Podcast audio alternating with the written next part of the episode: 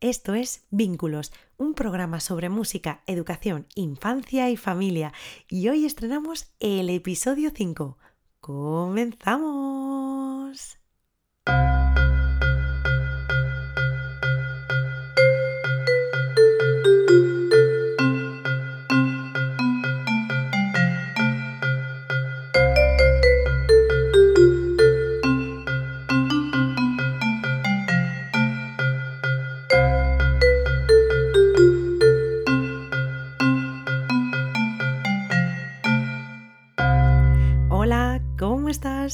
Estás? Bienvenida, bienvenida a Vínculos, tu podcast sobre música, educación, infancia y familia.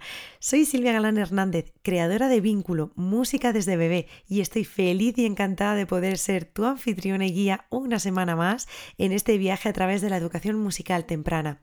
Porque mi principal objetivo es que la familia y tú seáis los protagonistas no solo dentro y fuera del aula, sino también aquí, en este canal, y que la música funcione como herramienta de unión, aprendizaje y felicidad. Así que si eres madre, padre, educador, educadora, estudiante o cualquier figura que tiene la suerte de vivir cerca de un bebé o peque de 0 a 5 años y además te interesa formar parte de su evolución, su aprendizaje y su crecimiento a través de la música, este es tu podcast. Es para ti. Y en el capítulo de hoy te hablaré de la música como herramienta de comunicación y aprendizaje a través de los sentidos. Hablaremos de los distintos canales de información, el auditivo, el visual, el táctil y el gusto olfativo, de cómo descubrí este maravilloso tema, de sus cualidades y de cómo se pueden potenciar y trabajar con música. Te voy a contar todas mis ideas y reflexiones porque sé que te van a interesar. Allá vamos. Sígueme en las redes sociales de Instagram y Facebook y disfruta de recursos gratuitos, noticias y muchas novedades. Además, en Spotify puedes visitar el perfil de Vínculo Música desde Bebé y unirte a la comunidad, guardar o darle a me gusta a las distintas listas de reproducción que he diseñado especialmente para ti y que voy actualizando y renovando cada semana. Recuerda, sígueme, guarda y dale a me gusta. Como ya sabes, Vínculo Música desde bebé se centra en la educación musical temprana y los pilares que la sustentan y que ya el propio título de este podcast las cita a la perfección son la música, la educación, la infancia y la familia. En torno a estas palabras clave voy construyendo piedra a piedra este proyecto, así como preparando y diseñando las programaciones de cada curso, con el objetivo de mejorar la calidad de la metodología y animar a las personas como tú a apoyar este tipo de educación.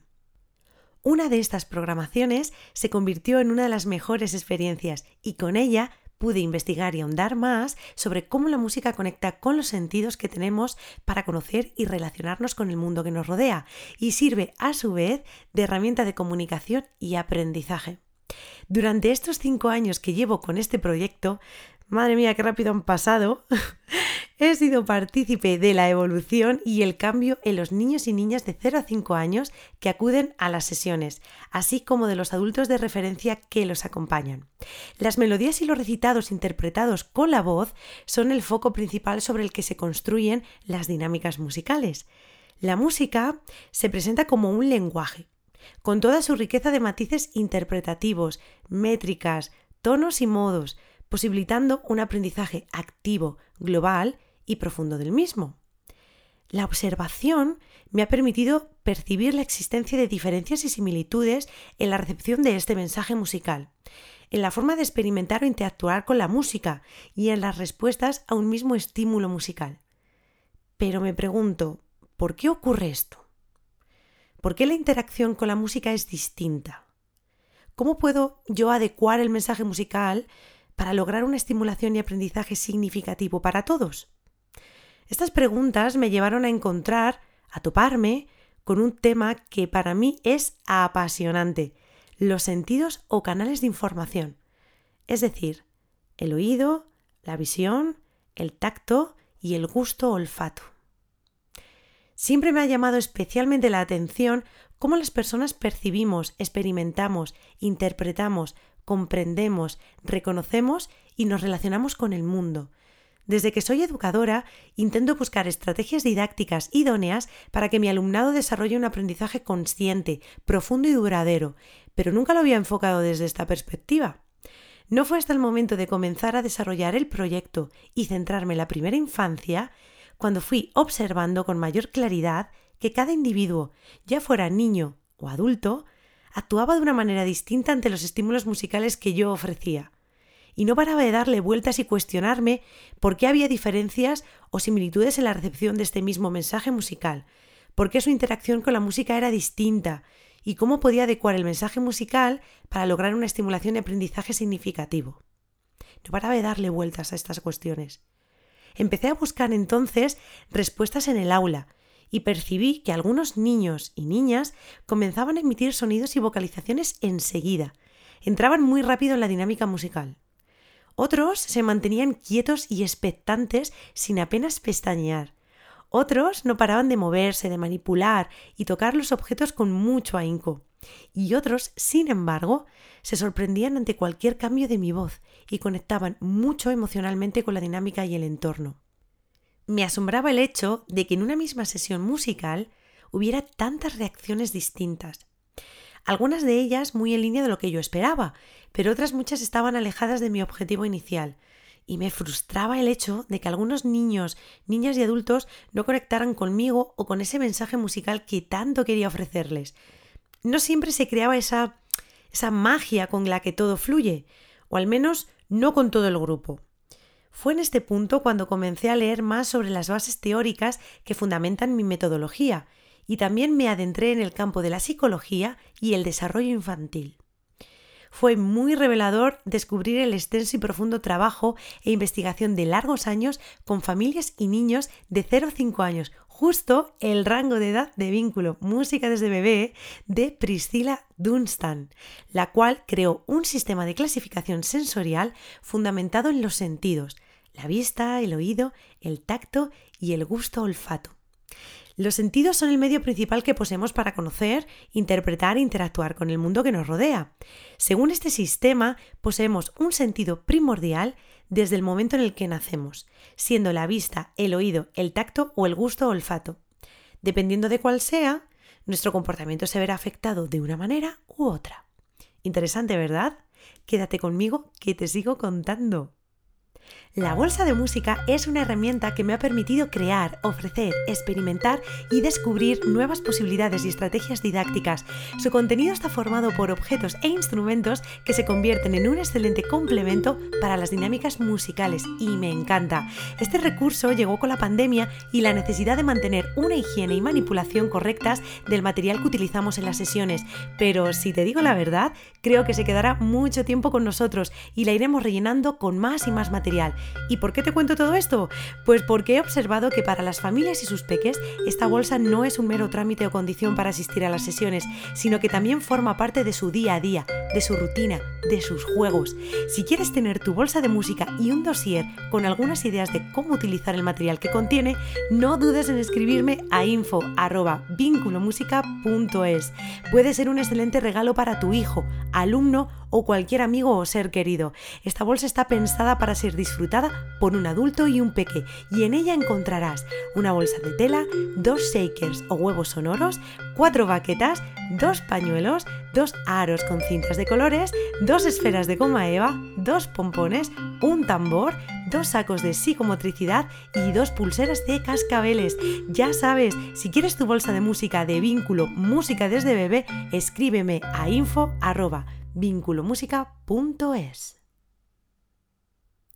El sentido dominante afecta a todo lo que sucede en nuestra vida, cómo asimilamos la información y la procesamos, cómo aprendemos, cómo interactuamos con los demás, cómo experimentamos y respondemos a nuestras necesidades, cómo comunicamos esas necesidades a los que nos rodean. Esta cita de Priscilla Dunstan me llamó especialmente la atención la primera vez que la leí y empecé a comprender muchas cosas de mí misma, de mi personalidad, de mi actitud e interacción con los demás, de mi forma de aprender y conocer lo que me rodea, y fue en ese instante, en ese preciso momento, también en el cual comencé a cuestionarme como educadora y a poner en valor la necesidad de conocer más a mi alumnado, con el objetivo de llegar a ellos de la mejor de las maneras, detectar y conectar con su sentido predominante y poder así buscar las estrategias didácticas idóneas para hacerle llegar un aprendizaje musical profundo y duradero. El objeto de estudio de esta nueva experiencia, o incluso diría yo, etapa en el aula, no solo eran las familias y la música, sino yo misma como persona y educadora. Descubrí mi propio sentido predominante, el auditivo. Conocí sus cualidades y cómo me afecta a la hora de comunicarme. Me ayudó a establecer una relación más fluida y positiva con las familias y obtener una experiencia cargada de herramientas y objetivos alcanzados. Las características principales de cada uno de los sentidos y que vienen detallados en el estudio de Dunstan o en el libro que publicó titulado Los cinco sentidos del niño y que te invito a que leas, son que los niños y las niñas táctiles poseen una conexión profunda con su cuerpo, experimentan el mundo físicamente, viven en su cuerpo, tienen mucha energía, exploran y aprenden desde el movimiento y la actividad. No les vale con ver o escuchar para aprender, sino que necesitan sentirlo. Les encanta bailar y sentir el ritmo de la música. Por su lado, los niños y niñas auditivos experimentan, captan y producen con el sonido. El lenguaje juega un papel importante en el proceso de aprendizaje y la voz que utilices con ellos debe ser siempre muy expresiva. Les encantan los juegos de palabras con rima, el ritmo, la expresividad del lenguaje y la música, los instrumentos y los juguetes con sonidos. Se relacionan con el mundo a través del sonido y sus cualidades. Los niños y niñas visuales aprenden de lo que ven y observan.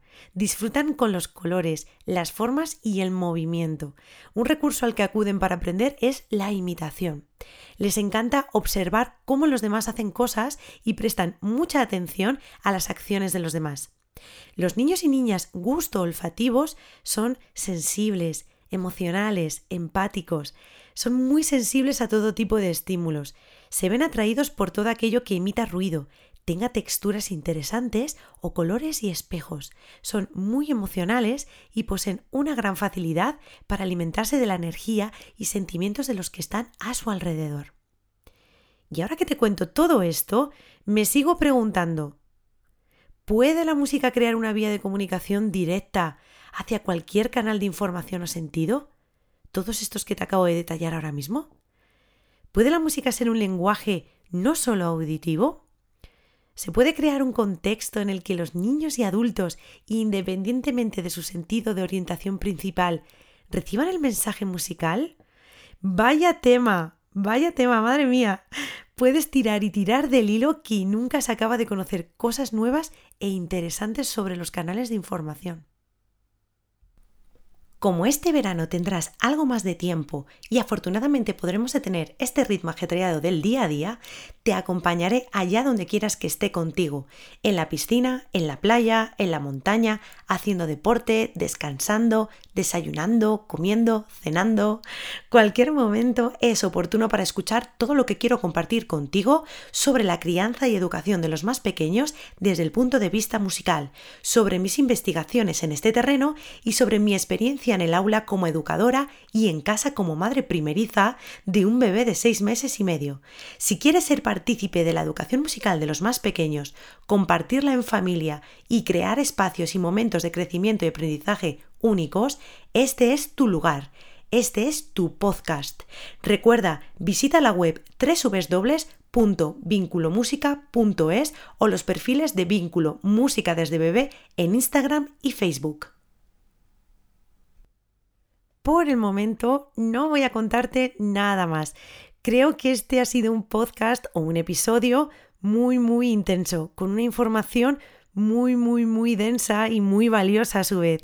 Así que quiero que reflexiones sobre todo lo que he compartido contigo, sobre estas ideas, porque en el próximo episodio seguiré hablando de ello, de cómo lo llevé a la práctica en una propuesta para el aula de música en las sesiones semanales con las familias y con los peques de 0 a 5 años que me acompañan cada semana.